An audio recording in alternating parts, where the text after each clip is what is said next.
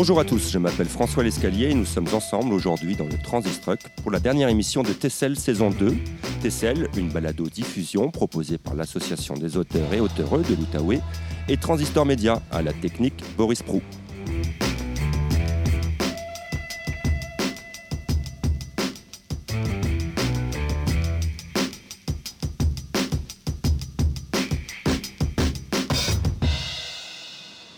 Alors aujourd'hui, avec nos trois invités, Gaston Terrien, Nicole Balvéaillot et Guy Jean, nous allons retracer les grandes heures de l'Association des auteurs et auteureux de l'Outaouais. L'AAO pour les initiés, ce sigle pas toujours facile à prononcer pour un animateur radio. Et pourtant, je l'ai pratiqué car je dois dire, déontologie oblige, j'ai travaillé deux ans à l'AAO en tant que directeur.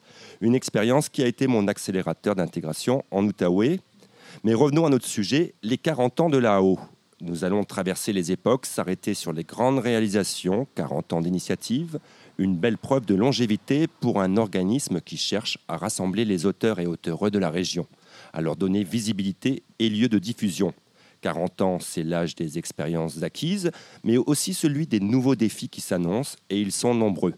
Bienvenue Nicole Balvéaillot, bienvenue Gaston Terrien, bienvenue Guy Jean. Je suis très heureux de vous recevoir aujourd'hui. Est-ce que vous allez bien? Très bien. Absolument. Merci, oui. Bon, parfait. Alors, on aura aussi une pensée aujourd'hui pour tous les autres présidents et présidentes qui n'ont pas pu être là aujourd'hui. Pensée pour Stéphane Albert Boulet, Michel Rémy Lafont et Valérie Perrault. Alors, si j'ai bien fait mes calculs, ce sont 18 années de présidence réunies dans ce studio aujourd'hui. Et c'est sans compter toutes vos années d'engagement en tant que membre. Alors, pour commencer, j'ai une question personnelle pour vous trois. Qu'est-ce qui a fait qu'à un moment donné, vous avez eu envie de vous engager à l'AO Nicole? Hmm. Ben, L'envie de faire quelque chose, puis je prenais la relève euh, de quelqu'un qui est ici, Guy Jean, qui avait donné une bonne structure à l'association, et moi, je voulais donner à l'association une, une belle visibilité. Alors, euh, on a travaillé très fort là-dessus pendant cinq ans, avec mon successeur, qui est Gaston Terriam. Donc, c'est ça. Moi, c'était l'engagement, parce que je trouvais qu'on avait des belles choses ici. Et puis, bon, ben, on a été servi, on a fait des belles choses. Et vous, Gaston, qu'est-ce qui vous a poussé à vous engager? Un accident de parcours. En fait, je suis, euh, je suis allé voir Guy Jean pour lui dire que j'étais intéressé à rentrer à l'association pour me stimuler à écrire. Et j'ai arrêté d'écrire ce jour-là. Parce qu'une fois rentré à l'association, je me suis rendu compte que je pouvais faire beaucoup plus au niveau de l'organisation que comme auteur. Euh, je continue d'écrire, mais ça ne va pas très loin. Et moi aussi, c'est de la faute à Guy Jean, hein, si je suis rentrée à l'association. C'est en 98, et puis euh, il m'a dit T'as du temps libre? Bon, euh, oui. Ben, c'est que. Bon, voilà. Donc, Puis on, c'était fait. on va aller à la source de votre engagement. Guy Jean, vous, qu'est-ce qui, qu'est-ce qui vous a motivé pour vous euh, Puisqu'ils me mettent ça sur le dos, je vais le mettre sur le dos de quelqu'un d'autre. C'est mon ami Didier euh, Féminier qui était euh, secrétaire à l'association et qui déménageait à Montréal. Et moi, je n'avais, à cette époque-là, je n'avais aucune intention d'être membre de l'association. Euh, mon travail euh, professionnel, en tout cas, bon. Et il m'a dit, il faut absolument que tu viennes. Et je me suis retrouvé à sa place, secrétaire, et ensuite, quelques temps après, président. Voilà. 97, je pense. hein. Alors, je m'y suis engagé, euh, disons, comme on prend un chemin euh, inconnu. Alors revenons à la source, 40 ans en arrière, quand un groupe d'amis formé de Serge Dion, Jacques Michaud, André Couture et Serge Thériault décident de lancer une association d'auteurs dans la région. Euh, Est-ce que vous pouvez me, me raconter comment ce projet est né? Quel en était le, le besoin exactement? C'est-à-dire, je- à l'époque, il y avait un lien assez intime entre les autres, un groupe d'auteurs euh, qui faisaient des soirées. D'ailleurs, euh, Lise Caro serait beaucoup plus apte que moi à donner cette, euh, cette historique. Et on l'a salué, Mais- parmi et nous. il y avait un lien très proche avec le Salon du Livre aussi, parce que, bon, euh, par la suite. Alors, je pense qu'ils ont tout simplement senti le besoin de, de se regrouper dans une association pour pouvoir euh, euh, mettre en place des activités et aussi pour pouvoir euh, faire des publications collectives. Et dès le départ, on a il y a eu des collections, des, des, collectifs et aussi une revue, etc. Je pense que j'ai assisté à une rencontre, on était quatre ou cinq, je ne sais pas où c'était, mais c'était déjà Jacques Michaud qui s'occupait de cette rencontre-là avec des auteurs qui apportaient leurs textes. Et j'étais là, ça devait être en 83. Donc c'était vraiment au tout début. Mais là, je ne suis pas devenu membre. Je suis devenu membre euh, dix ans plus tard. Et c'est ce groupe qui avait aussi mis en place le premier salon du livre de l'Outaouais. Oui. Hein, oui. avec Jacques Poirier de, des Caisses populaires. Ah, c'est Jacques Poirier et Serge Dion, les deux. Qui était au, manège militaire de Hull à l'époque. Oui. oui. Alors tous les trois, vous partagez une expérience similaire au, sein de l'AO, mais vos profils littéraires diffèrent à l'image des 220 membres qui composent aujourd'hui l'association. Alors pour vous, pour vous présenter en, quelques mots, Nicole, vous êtes auteur de nombreux romans, récits, nouvelles. On pourrait citer le très remarqué Dérive aux éditions du Remue-Ménage ou L'Enfant du Mékong aux éditions Vent d'Ouest. Vous, Guy-Jean, vous êtes très impliqué dans le milieu poétique et une autre fois déjà est votre dernier recueil publié aux éditions des Forges en 2018. Quant à vous, Gaston, votre passion littéraire est nourrie par votre goût pour les arts, avec de nombreux récits biographiques d'artistes et des publications d'ouvrages de, de référence. Alors ma question, selon vous, est-ce que c'est un vrai défi de regrouper des auteurs d'horizons les plus divers Et comment créer un esprit de groupe? Comment vous l'avez vécu lors de vos, de, de vos présidences? C'est toi qui commences, Guy? Puisque tu viens avant moi. C'est-à-dire, c'est un défi, mais c'est un défi intéressant. Parce qu'il y a un enrichissement, le fait qu'il y ait plusieurs disciplines d'écriture. Par contre, c'est très difficile, non pas de regrouper dans une association où on paye une cotisation puis qu'on va peut-être une fois de temps en temps. Très difficile de regrouper les gens, euh, les auteurs qui essentiellement travaillent seuls. Alors, déjà de regrouper des gens qui font le même type ou genre de l'écriture, c'est quelque chose. C'est peut-être le défi, dans le fond, d'une association professionnelle lorsqu'elle travaille au développement de, l'écriture, c'est précisément de regrouper euh, les gens. C'est un peu ce que j'ai essayé de faire. Mon entrée en matière, ça a été euh, ton anniversaire, Guy, avec une euh, grosse soirée blé organisée par Gaston. Je dirais pas la date ou l'âge de, de, Guy, mais on a bien, on a passé une excellente soirée. C'était donc en 2002, septembre 2002, avec une, plein de monde dans le jardin. J'avais jamais imaginé qu'on pourrait réunir autant de gens euh, d'horizons tout à fait différents. et puis là, euh, on a commencé à chanter. Euh, euh, il y avait notre guitariste, là. Guy, Perrault. Guy Perrault, merci, j'ai un trou de mémoire. Guy Perrault qui a commencé à chanter, puis c'était une soirée formidable. Il est toujours membre, hein, Guy Perrault. Oui, oui, oui, bien sûr. Ouais, ben, puis on a eu beaucoup, beaucoup de, réunions. On a fait des fêtes pour le 25e, le, 30e. On, on, et vous êtes là pour le 40e aujourd'hui. Et on est là pour le 40e. Mais mon expérience m'a été peut-être euh, une perception un peu différente. C'est-à-dire que euh, l'association a été, je dirais, gouvernée pendant les 20 premières années beaucoup par la poésie.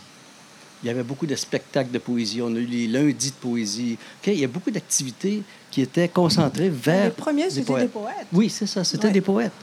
Euh, et quand on a ouvert la Maison des auteurs, là, on a eu un changement très important, c'est-à-dire qu'on a donné une voie d'accès aux autres catégories, et particulièrement les, auteurs, compositeurs, interprètes euh, qui sont venus faire des spectacles.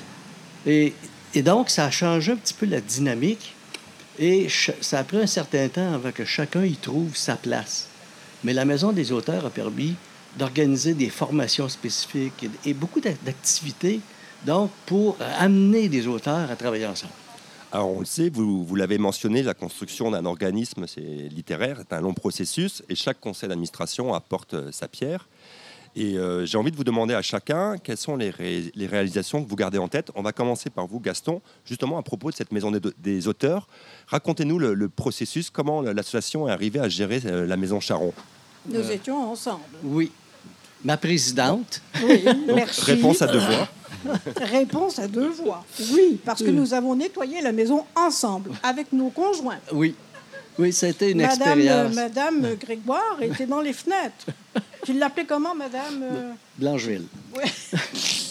Et mon mari euh, grattait les dessous de table, pas les dessus, les dessous de table pour enlever la gomme à mâcher. Oui, ça a été une expérience, Très je pense, intéressante. intéressante. oui.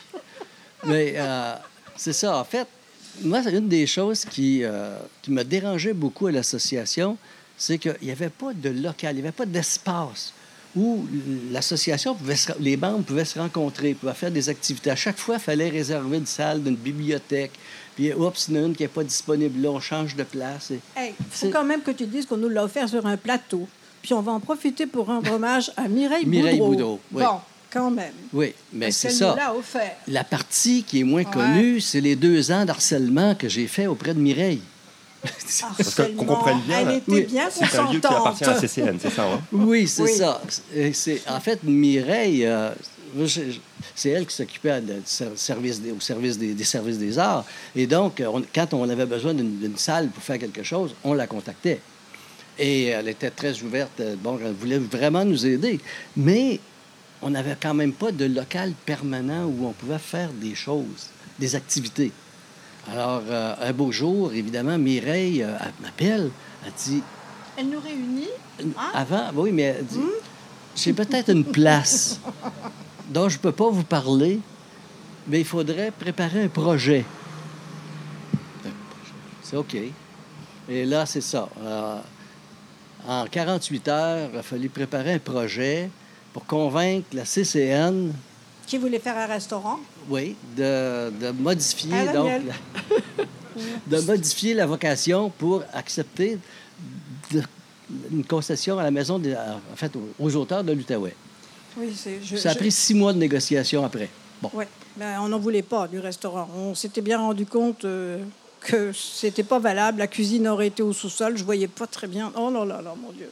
Et les auteurs se sont appropriés très vite ce lieu? Ah ben Oui, oui. Ben ça, oui. je dois dire que c'était euh, une belle expérience de départ parce que. On euh, avait de l'aide aussi, oui. là, hein, les... avec l'Iscaro. Ah, oui, oui, oui. Ah, Faut pas oublier oui. ça, hein? On a eu, c'est ça. Au départ, d'abord, il y a eu un engouement euh, du fait qu'il y avait un espace où les gens pouvaient euh, s'exprimer. Et c'était une partie de la négociation que j'avais eue avec euh, Mireille Boudreau. C'était le, que- quel, quel montant la ville était prête à mettre pour l'animation de la maison des auteurs. C'est pas tout d'avoir une maison, mais il faut, il faut faire quelque chose, puis il faut payer des cachets. Et euh, elle nous avait promis 10 000 puis on l'a eu. 15. Au départ, la première année, 10 000. Mais on a ouvert au milieu de l'été.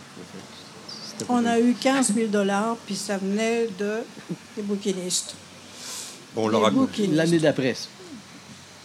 On a fait du bon Oui. travail. Oui, oui. Mais l'âme de la maison, Mais- la première année, la deuxième année, je ne me rappelle plus trop. Mais notre âme, pour donner à cette maison, c'est à Lise qu'on la doit. Il faut lui rendre cette justice-là. Et pas seulement ça. Pas seulement ça. Depuis le début de l'association et encore aujourd'hui. Hey, tu m'enlèves mon punch. Oh, excuse. Donc on salue Lise Caro, hein, qui, On salue qui assiste, euh, à l'émission aujourd'hui. Alors, On est des bons copains. hein. Oui. Ça fait longtemps. Mais parmi les. C'est ça, les, les- les- les autres choses, en tout cas, moi, je- une des choses que je trouvais qui manquait au départ, c'était que l'association n'avait pas de site Web. Donc, la première chose que j'ai faite, c'est un site Web en 2002. Et ça- en fait, ça a permis de, de mettre en place un réseau de communication avec les auteurs, les courriels. Euh, Donc, on pouvait faire savoir ce qui se passait.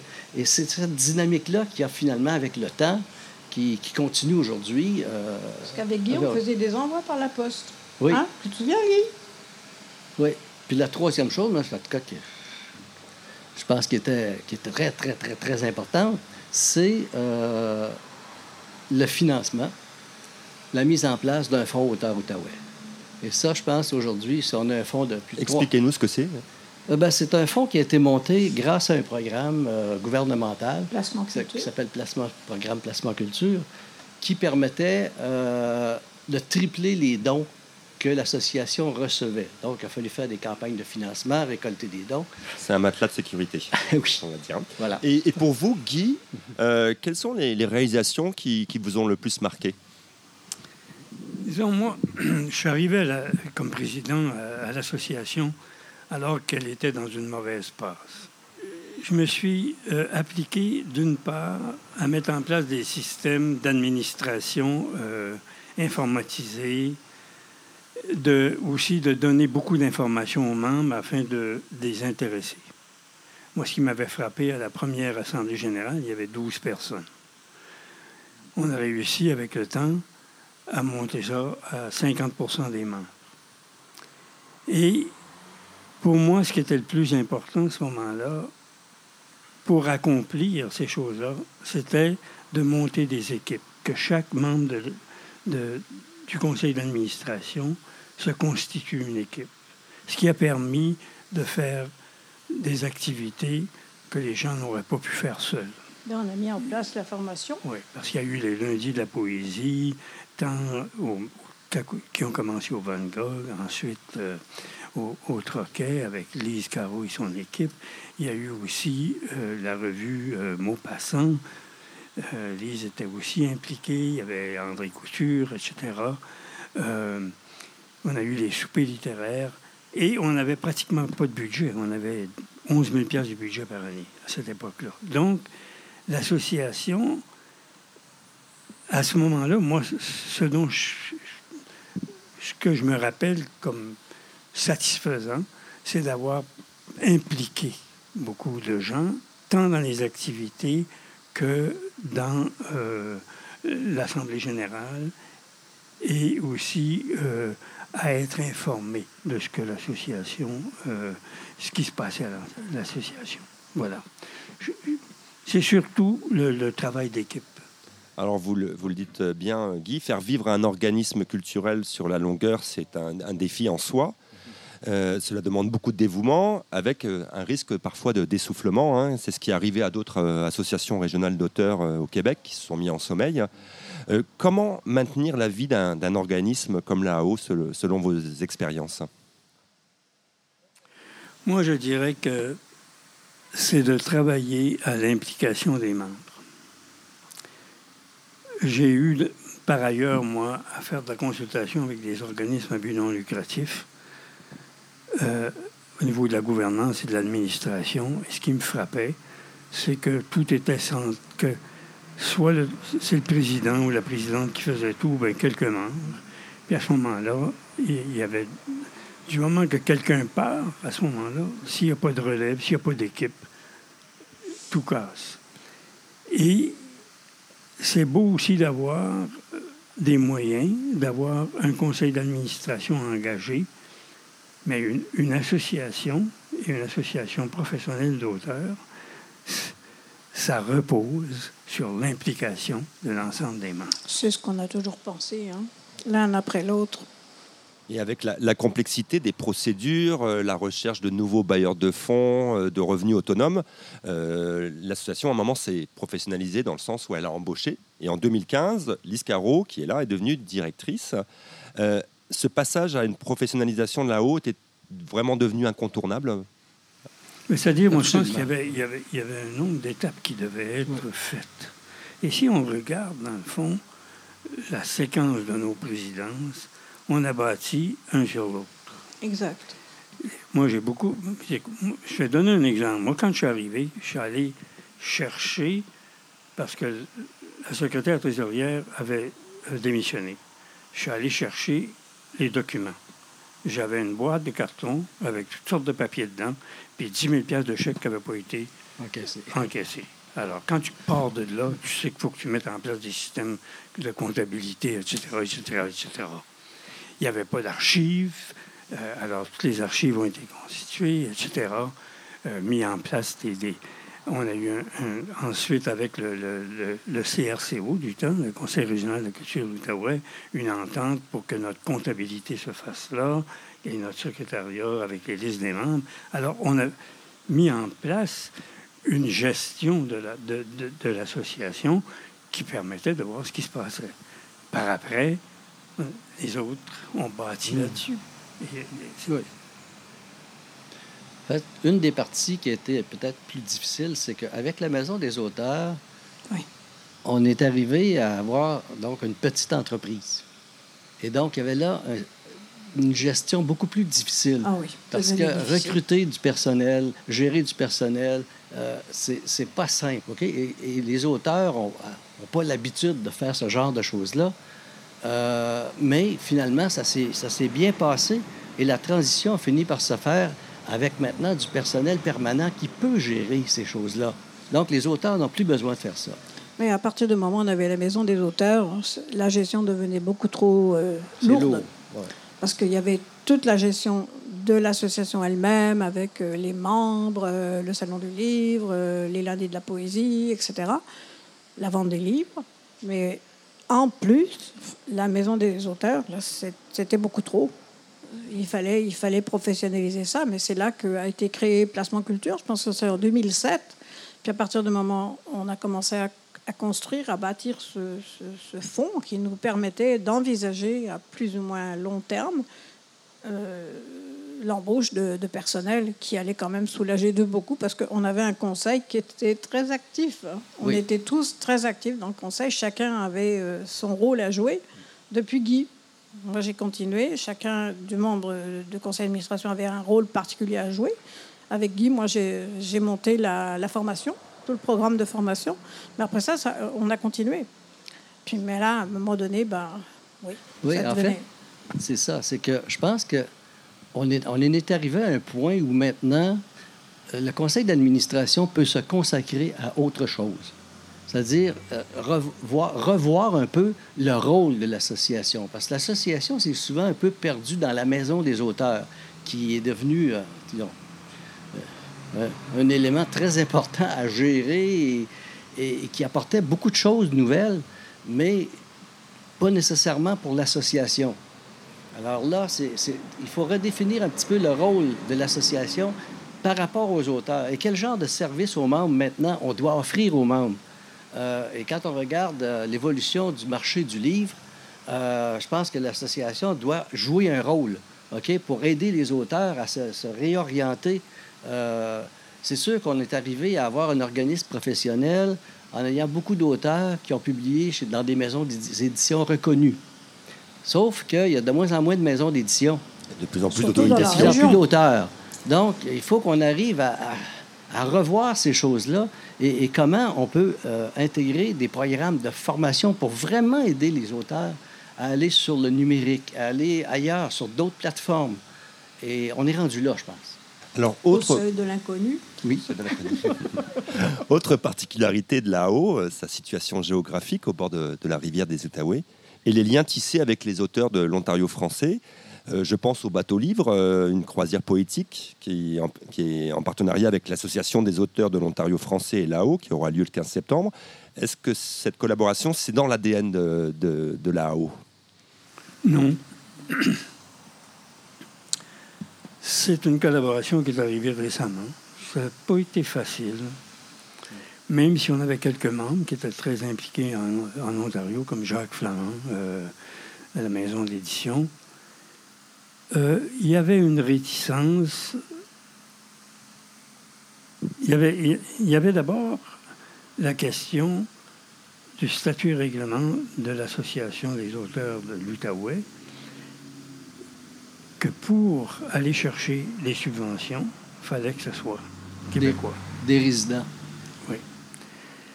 Ce qui était mal reçu de l'autre côté, et il y avait des réticences de part et d'autre. Je ne veux pas euh, porter de jugement sur qui que ce soit ou quoi que ce soit, qui se sont, qui, avec divers intervenants, euh, je pense qu'on a réussi à, à dépasser cela et à, à établir, mais aussi une fois que l'association a eu son financement euh, assuré. Parce qu'on a été dans une situation précaire pendant longtemps. Euh, D'ailleurs, moi, mon regret, c'est de ne pas avoir réussi à, à convaincre le ministère de la Culture et le Conseil des arts et des lettres du Québec de monter des programmes particuliers pour les associations régionales qui ont un rôle très important à jouer, mais qui, pour la majorité, ici c'était pratiquement exceptionnel, c'est exceptionnel, n'ont pas de personnel, travaillent uniquement avec des bénévoles, donc avec très peu de moyens, alors que dans les grandes villes, ils ont des, comme euh, que ce soit la nuit de la poésie, etc., euh, ils ont des gros budgets, ils ont du personnel. On ne peut pas être en concurrence avec ces gens-là. Alors, moi, c'est le regret, c'est de ne pas avoir réussi à convaincre euh, les gens, le, ministère et, le, Conseil des arts d'établir des, programmes et de l'assistance. Si ce n'est que, par exemple, pour plusieurs, ici, ce n'est pas le cas à l'heure actuelle, mais toute la comptabilité. Moi, j'ai vu des, demandes de subventions d'associations régionales parce que j'ai siégé sur des. C'était mal fait parce que, dans le fond, ils n'avaient pas les ressources. Alors, pourquoi pas les aider à préparer leurs choses? Pourquoi pas les aider? Mais alors, il y, a une situation particulière. Donc, maintenant que le financement est beaucoup plus solide, on peut, à ce moment-là, développer des projets sur les deux côtés. Mais pas seulement avec les deux côtés. Je pense qu'il faut aussi se rappeler qu'on a quand même eu euh, le Salon des régions du livre. Ben il, y a, eu des, événements euh, qui se sont passés avec d'autres organismes euh, et on, le fait maintenant avec l'Estrie, on le fait avec d'autres organismes, d'autres associations d'auteurs. On a des échanges de résidences d'auteurs, des salons du livre. On a, OK? Ça, ça a toujours à peu près existé, je pense. Ben, C'est-à-dire que ça existe. 80, des années ben, ça a commencé d'abord par euh, des échanges au niveau de l'agriculture économique. L'agriculture? Oui. Agriculture, forêt, etc. Oui. Euh, particulièrement avec la Franche-Comté, je pense. Bon, ben, éventuellement, il y a eu le Salon des régions du livre qui comptait cinq régions dites frontalières. Donc, le Jura suisse, la Franche-Comté, le Val d'Aos, qui est francophone, en tout cas, et euh, la Belgique, mais la, la, province de Luxembourg. Voilà, c'est ça. En Belgique et l'Outaouais. Et ça a été un programme qui a été très vivant pendant plusieurs années, jusqu'à ce que la subvention, quand il y a eu un changement dans les structures, la subvention a disparu, en tout cas en ce qui nous concernait, mais il y a des échanges qui ont continué quand même, jusqu'à très récemment, avec des échanges de résidences. Alors, euh, Gaston, vous l'avez mentionné, hein, depuis les débuts de la haut, le monde de l'édition a connu de grandes transformations, les modes d'achat de livres ont, évolué, l'auto-édition s'est développée. Comment vous voyez l'avenir d'un organisme comme l'AAO Quels sont les futurs défis? Est-ce que intégrer de plus en plus euh, de l'oralité dans l'association. C'est euh, fait. C'est fait. Quand même. je pense que aller vers les, les, les paroliers, les... chanteurs? Mais parmi les bons coups qui ont été faits, je pense qu'il faut souligner euh, le slam. Ok, slam avant, quand, quand, on a eu un, un, salon du livre, on a eu, je me rappelle plus comment ça s'appelait, mais on avait Gilbert Trotté qui avait organisé une soirée de, chansons. Et puis moi, j'avais organisé une soirée de, lecture de nouvelles. C'était tout à fait nouveau. C'est quand on a commencé à élargir le spectre. Puis après ça, euh, quand on a perdu les lundis de la poésie, on a commencé le slam. Slam Outaouais à 10 ans, si je ne m'abuse. 10 ou 11 ans. Je sais plus, là. Oui, moi, je pense que le défi n'est pas là. Moi, il y a une évolution graduelle, quand même. De par ses membres. Le, l'évolution s'est faite dépendant de, l'implication des, membres dans différents domaines. Moi, je pense que le défi, c'est beaucoup plus, dans le fond, de, d'une part, parce que c'est une association professionnelle, c'est de, de garder une crédibilité mm. auprès des bailleurs de fonds, auprès des, mm-hmm. des, autres associations, auprès mm. des auteurs. Ça, c'est important. Euh, une crédibilité à la fois par la qualité de l'écriture qui se fait et aussi par la qualité de la gouvernance. Et euh, un défi que je vois, et on l'a toujours eu, c'est de travailler euh, à la qualité, à améliorer l'écriture. Oui, c'est un des aspects, je pense.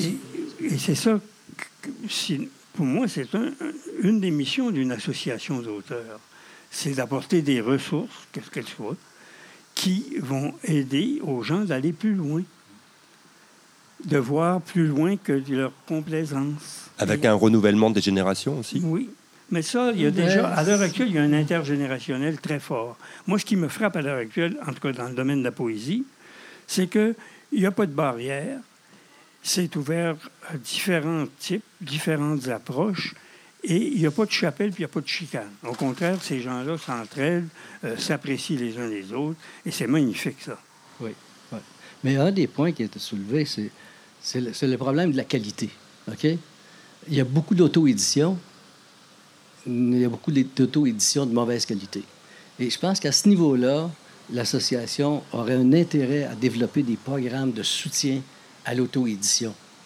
Euh, ben, d'abord à l'écriture à ce moment-là. Ben, oui, c'était à l'écriture. Euh, Avant l'édition même, il y a ben l'écriture. Oui, c'est ça. Pour arriver à éditer, à, publier, je pense qu'il y, a tout, le cheminement intermédiaire. Comme on a de moins en moins de maisons d'édition qui sont prêtes à prendre les, gens pour les, guider vers, vers la publication, l'association pourrait jouer un rôle important à ce niveau-là. on avait des programmes de formation qui ont plus ou moins disparu. Puis, euh, je crois qu'on est, avec mes collègues, euh, on est huit, qui avons gardé euh, ce qu'on appelait à l'époque de Jacques Flamand, le séminaire avancé d'écriture. Donc celui-là, il est apparu, mon Dieu, je ne me rappelle même plus, 2003, 2004, quelque chose comme ça. Et nous, on continue, mais le reste, il n'y a pas eu d'autres, d'autres groupes qui se sont formés, de gens qui auraient voulu se réunir pour écrire. Nous, on écrit n'importe quoi, de la poésie, un texte, un récit ou une nouvelle. On, fait ce qu'on veut, avec des contraintes, mais bon, et on se rencontre une fois par mois. Mais là, ça demande beaucoup plus que ça. Il faudrait, euh, vraiment engager les gens, même, même pour l'oralité, pour le slam, euh, pourquoi pas euh, Organiser des, ben, des programmes de, formation. Ben, c'est pour moi qui vais m'en occuper. Pour revenir un peu à ce que disait euh, Gaston, le problème, n'est pas avec l'auto-publication. le problème, il est avec la qualité de l'écriture qu'on met et le regard des pairs. Exact. Alors, si on met en place, par exemple, que des moyens qui accompagnent les gens qui veulent faire de, l'auto-publication, et pour développer comme un bon. D'ailleurs, ça se fait hein, lorsqu'on publie chez un éditeur. Mm-hmm. Un bon éditeur te renvoie ton manuscrit avec des points d'interrogation. Et c'est là le problème. À l'heure actuelle, je suis en train d'en retravailler un, moi? Bon. Ça fait, pas, ça fait longtemps que je publie. Mais un bon éditeur, c'est qu'il mm-hmm. voit les faiblesses, il voit les choses dans ce que tu ben, lui envoies. Ça prend le regard de quelqu'un d'autre, pas juste le nôtre. C'est ça. Alors, c'est mm-hmm. d'apporter ce type de regard aux gens qui font de l'autopublication plutôt que les laisser seuls, parce que quand on est tout seul, on voit, on voit pas nos affaires. On voit rien, puis on a une espèce d'autocomplaisance aussi. Alors, quand on est complaisant avec ce qu'on fait, ben, on n'accepte pas toujours euh, la critique ou, même un commentaire, parce qu'il faut faire attention, il ne faut, pas tuer euh, le talent naissant avec une parole malheureuse. Je sais ce que c'est, ça m'est arrivé. Alors, donc, il faut, faire attention, euh, mais il faut, encourager la personne, mais aussi lui montrer dans, quel sens euh, elle peut améliorer, la personne peut améliorer son, texte. Bon, cela dit, c'est vrai que nous, les auteurs, nous avons un petit ego parfois très boursouflé. Alors, on tic-tic, la puis tout s'effondre, ça se dégonfle, la baudruche s'effondre, puis il n'y a plus personne, puis là, bon, c'est terminé. Et c'est ça qui est dommage. Il faudrait d'abord travailler, peut-être, euh, quelqu'un me disait ça il n'y a pas longtemps, avant, avant de commencer à travailler, euh, prendre le français ou écrire quoi que ce soit, là, il faudrait travailler sur notre ego. mais euh, Guy a raison, il a publié déjà, je ne sais pas combien de fois, mais il faut accepter que bon, ce qu'on a fait n'était pas parfait. On croyait que c'était parfait, la septième merveille du monde, mais c'est pas ça. Donc, euh, il faut, il faut. Et encourager la transmission aussi. D'ailleurs, moi, ça me frappe. Un moment donné, je lis un livre, puis je me dis, l'éditeur n'a pas fait son travail. Parce que c'est un, c'est un écrivain qui, qui, sait écrire et qui a déjà publié des choses, puis tu regardes ça, puis tu dis, comment ça fait qu'il que, y a ça? On parle pas pour L'éditeur n'a pas fait là, son hein. Travail. non, non, non. Alors, je ne dénigre aucunement l'écrivain. Au contraire, ce sont des moyens qui sont mis à la disposition de l'écrivain pour améliorer son écriture et ce qu'il publie. Ouais, une autre préoccupation, je pense qu'on a dans la région euh, qui est de plus en plus forte, c'est le fait qu'il n'y a pas de relève chez nos éditeurs. Ah non. Et là, évidemment, ce n'est pas le rôle de l'association comme tel, mais disons que si ça, ça ne s'arrange pas, ça va juste encore détériorer la situation. Et c'est là où les auteurs vont avoir encore plus besoin de soutien euh, de la part d'une association. Ça prend beaucoup de courage d'aller chercher un éditeur. Parce que quand vous envoyez votre manuscrit, mettons, à 10, euh, pers- 10 maisons d'édition, puis que vous avez 10 euh, non merci, euh, repassez la prochaine fois, bah, c'est là prend- où boursouflés, il en prend pour son rhume. hein. Ça prend surtout beaucoup de courage pour être éditeur. Oui, Aussi. aussi. Merci. oui, certainement, Guy. Alors, le temps file avec vous, hein, et nous arrivons euh, presque à la fin de l'émission, et vous allez nous proposer trois lectures, trois moments pour revivre l'histoire de la AO. Alors, nous allons commencer par vous, Nicole. Qu'avez-vous choisi et pourquoi? Bon. J'aurais Alors, ajouté un commentaire avant, si c'est possible. sûr. L'association a déjà été éditeur. Est-ce qu'il serait possible d'envisager encore que, les- que l'association reprenne ce rôle-là à son compte? Voilà. Proposition est lancée. Alors, Nicole, on revient à vous. Bon. Qu'avez-vous choisi et pourquoi? Alors, j'avais choisi quelqu'un qui a travaillé depuis le dé- J'ai choisi deux personnes. Une, un monsieur qui est là depuis le début et qui a toujours été discret, qui a fait énormément pour l'association, qui l'a reprise à un moment presque crucial où l'association avait disparu et il a fallu qu'il re- qu'il retrouve les lettres de patente et tout ça. Donc, il s'appelle Jacques Michaud. Et je tenais à lui rendre cet hommage-là. Mais il y a une autre personne. Je me suis fait disputer par euh, Loïse Lavallée, qui est un membre depuis pas mal d'années de l'association et qui a travaillé avec moi quand j'étais présidente et avec Gaston quand il était président. Elle m'a dit, il n'y a personne qui parle de femmes? Oups, oups. En effet, les femmes ont été souvent, ont été toujours présentes dans l'association. Et j'ai apporté justement euh, un de comment un collectif, puis un deuxième collectif. Elles sont très présentes. Mais comme dit Loïse, elles ont toujours travaillé un peu dans la cuisine, hein, dans les coulisses. Alors, on n'a jamais rendu hommage à ces femmes-là. Et je me suis dit que, franchement, l'occasion était exceptionnelle de remercier au moins une femme. Alors, je vais d'abord euh, lire Prendre le jour de Jacques Michaud, juste quelques strophes, c'est tout. Quand la lune, ça s'appelle Prendre le jour, quand la lune a fait sa nuit et que l'étoile commence la sienne, quand le soleil monte dans l'instant et que la lumière descend en son heure, quand il suffit de prendre le jour à la façon d'une main se posant dans la chaleur de l'autre, alors nous trouvons le jour auprès de ceux qui s'ouvrent au retour des choses. Mais je veux rendre hommage à Alice Caro, qui est là depuis le début et qui est encore là. Alors, elle a publié, elle aussi, dans le premier, qui est là, avec Jacques, dans le deuxième, qui est Le temps est d'abord un visage, avec Jacques aussi. J'ai noté les deux, mais je ne les lirai pas quand même. hein. Puis là, je me suis dit, bah, tiens, elle a publié le dernier, là. Alors, j'ai fait une petite. Je vais vous lire ce que j'ai trouvé de mignon. Le ciel se perche tout entier dans l'œil qui le regarde. La route marche dans le marcheur, parfois même sans le marcheur. Puis il y en a un d'autre quelque part. Puis après ça, je laisse la place aux autres, hein, parce qu'il faut rendre hommage à. hein. J'observe le silence, tapis entre les mots. Merci, Lise. Merci, Nicole, aussi, pour cette belle lecture. Et nous allons passer à Gaston. Qu'avez-vous euh, choisi et pourquoi? Ah, ben, j'ai, j'ai repris un, un texte d'origine.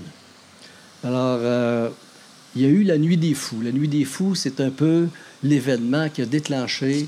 Euh, oui, et Lise était là. Et c'est, un, l'événement, je pense, qui a été rassembleur, le premier événement rassembleur des auteurs de l'Outaouais. Et il y a eu une petite publication qui a été faite à ce moment-là, en 78. Alors, j'ai choisi un texte de Stéphane Albert Boulet, qui a aussi participé beaucoup à, à l'évolution de l'association. Lettre au buveur de taverne.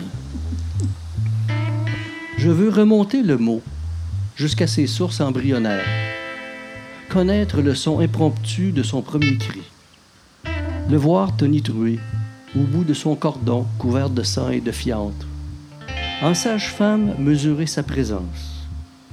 Je veux devenir placenta, eau, vie. Je veux être nourriture, le nourrir d'herbe et de sperme. Je veux devenir ovule, baiser originel. Je veux devenir rencontre de vos visages. Dans une taverne de quartier, vous parlez de la naissance de ces mots que je vous crie de ma table. Merci Gaston pour cette lecture. À votre tour, Guy, qu'avez-vous choisi? Alors moi j'ai choisi un texte de Serge Dion qui a été important à la fois à l'association mais aussi dans la vie poétique de l'Outaouais tiré du collectif de l'association Amoroso, qui est un collectif international. On pourrait mentionner Julie Huard, qui a été très présente à l'association aussi.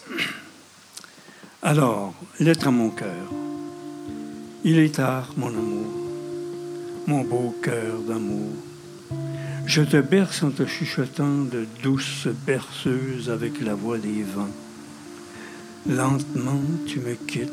Tu es couché là, un peu comme un clochard, parti par, une galère et s'offrant une autre nuit de belles étoiles. C'est l'été, et tu gardes en toi tous ces vers de mai. Je te tiens en moi, mon beau cœur qui meurt, et je voudrais te peindre en morceaux de bleu pour t'entourer de grands bras d'océan. Tu es là encore, en amoureux déchu, vêtu de tous les essoufflements. Tu es là, battant de toute ton usure, dans la chaleur de ma poitrine. Tu me parles, je t'entends. Nous avons les yeux rivés sur l'infini, et l'infini fait en nous son nid. Tu demandes ma main, mon âme, simplement. Tu demandes chaque jour un autre jour de plus, chaque nuit la plus belle aube de toute ta vie tu demandes que je t'accompagne jusqu'à la fin, à chaque battement, au bout de ton pouls. Tu demandes que je me libère enfin et que je me pardonne sur le chemin. Tu me demandes pourquoi j'ai si mal aimé. Mais tu les connais bien, les élans, les écueils, les tromperies et les excès de la vie.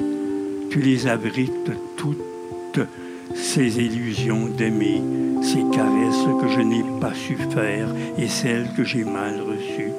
Tu le sais bien que nous savons si mal aimer alors que nous voulons tant et tant aimer. Aimer de toutes nos forces, de tout notre ventre et de toutes nos chairs, du fond le plus profond de nous-mêmes, aimer dans le chant des ruisseaux et le gonflement des fleuves, aimer en chaque pore de notre peau, aimer en une paix où il n'y aura plus de mal d'aimer, aimer simplement comme les nuages flottent sur l'eau. Mais où seras-tu donc, mon cœur, si tendre, ce jour-là où je pourrai vraiment aimer? Merci beaucoup, Guy Jean, pour avoir fait revivre l'écriture de Serge Dion. Merci beaucoup à nos invités.